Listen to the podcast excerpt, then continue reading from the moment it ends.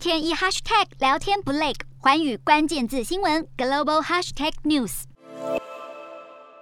美国联准会主席鲍尔在二十六号公开表示，已经做好升息准备，计划在三月大幅缩减资产负债表，以应付数十年来的高通膨。根据发布声明，委员会预计在三月十五到十六号的会议正式决议升息。鲍尔强调，细节尚未拍板定案，因为需要保持政策灵活，对所有可能的结果及时做出调整。自二零二零年三月以来，美国联准会的资产负债表已经膨胀两倍，到达九兆美元的规模。缩减负债将在升息开始后启动，执行的方向是调整到期债券，判断有多少比例的到期债券要收回，不再进行投资。然而，确切的执行时程和速度尚未做出决定。消息一出，美国十年期公债值利率大幅走高，而三大指数则是在鲍尔打开记者会麦克风不久后就翻黑。